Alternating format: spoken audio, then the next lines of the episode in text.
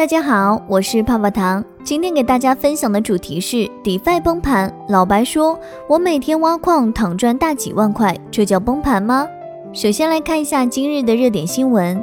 聚焦一整天，福布斯称已有几位 Sushi 持有者对其创始人 Shiv Nomi 发起集体诉讼。Sushi Swap 创始人套现造成百分之五滑点，FTX 创始人接管 Sushi Swap。阿里巴巴发布国内首个公益区块链标准，捐赠贫困学童的公益项目免费午餐数据已上链。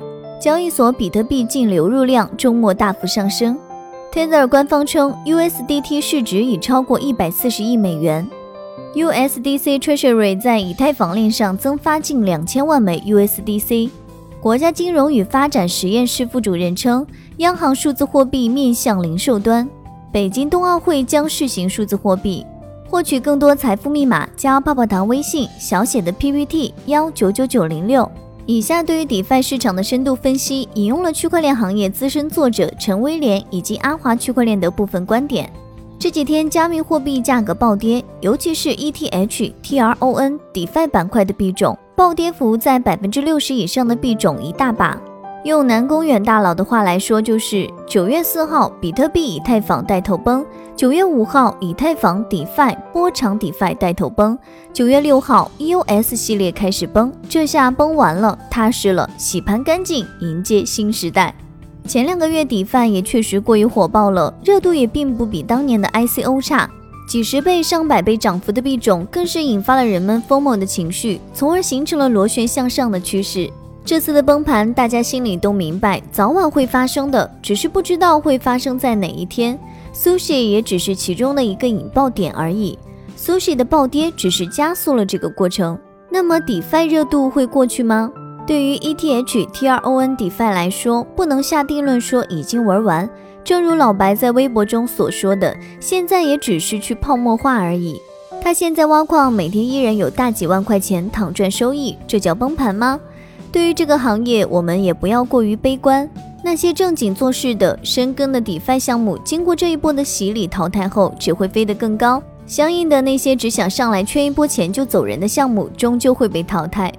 DeFi 热度会降下来，参与的人会更加的趋于理性，参与 DeFi 项目的热情会比之前有所下降，而且 DeFi 的涨幅、涨速不会像之前那么火爆。经过这次去泡沫化以后，整个 DeFi 行业的发展会更加趋于理性。DeFi 无非就是不同币种之间的兑换、抵押、借贷等，而这些也都是有真实市场需求做支撑的。虽然确实有炒作、有泡沫的成分在，但终究还是会有一部分的交易是用户的真实需求。这个行业还是会发展下去，而且会不断完善、整合、优化。经过一番淘汰后，肯定会留下一些优秀的头部 DeFi 项目。Sushi 创始人砸盘出货，从 Uniswap 的 Sushi 流动资金池中提取了一千三百万美元，导致一时间 Sushi 价格暴跌，信任崩塌。但池子里的挖矿资金还是维持在九亿多美元。Sushi 的故事也很戏剧性。昨天，Sushi Swap 的匿名创始人今日突然宣布，将自己的项目控制权交给加密交易所 FTX 的 CEO SBF，正式甩锅。Sushi 的价格也快速的从一美元涨回到三美元，Sushi 也从匿名团队正式过渡到了有头有脸的团队，挺像被招安了。对于 DeFi 来说，或许第一波已经过去，但是下一场也会来得异常迅速。在大家都以为 DeFi 这轮行情已经彻底嗝屁了的时候，它又迅速反弹了。短时间内，Sushi Swap 锁仓量上涨至十三亿美元，排名重回前五，真的就是一顿饭的功夫，全线反弹，大家又觉得行情又回来了，真的很佩服。低估需要价值回归的时候，一下子就涨完了；需要调整的时候，也一下子就调整完了。说实话，就喜欢币圈这样的，要跌就跌个痛快，要涨就涨个痛快。所以啊，如果你喜欢炒币的话，请注意，你要判断的核心是市场情绪，而不是理性、价值和基本面这些东西。全线反弹，你还敢继续追吗？难受三天就过去了，接下来就是接着奏乐，接着舞。DeFi 市场的快行情还是值得深思一下的，指不定你们听到我播的时候，反弹又已经结束了，暴跌卷土重来，更难受了。但是还是要记住这一点，币圈因为全部都在网上。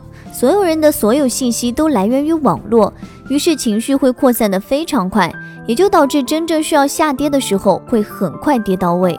简单理解就是你最想割肉，最想现在立刻马上打开交易所，然后选择市价加百分之百成交的方式去割肉掉你手上所有的币的时候，往往就应该差不多是最低的时候了。那么如何躲过这种情况呢？两条路：第一，别买你明知道它有极大可能归零或者目前存在巨大泡沫的代币；第二，别盯着行情看。不归零，理论上都会归来，但是你搁着搁着，可能币价没变，你归零了。上周的行情教育下，大家可能会得到一点体会。寿司应该是本轮 DeFi 行情，或者是流动性挖矿行情到巅峰的一个缩影了。上周连续几天的大瀑布，应该能让很多人清醒过来，重新审视一下这轮行情了。有价值的跌不到哪儿去，没价值的跌起来能让你怀疑人生。但是 DeFi 有价值吗？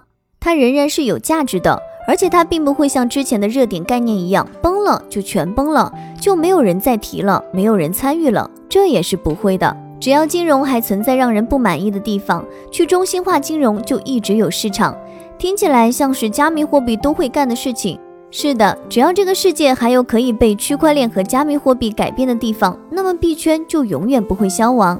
但是不是说目前挖矿动辄年化大几百上千是合理的？存在这么容易赚钱的背后，应该是有泡沫的。具体泡沫大不大、合不合理、破不破，就看大家自己的判断了。总之，DeFi 行业未来可能会越来越走向规范化，也将会走向理性发展。一些大资本、顶级交易所也都会加入到 DeFi 格局中。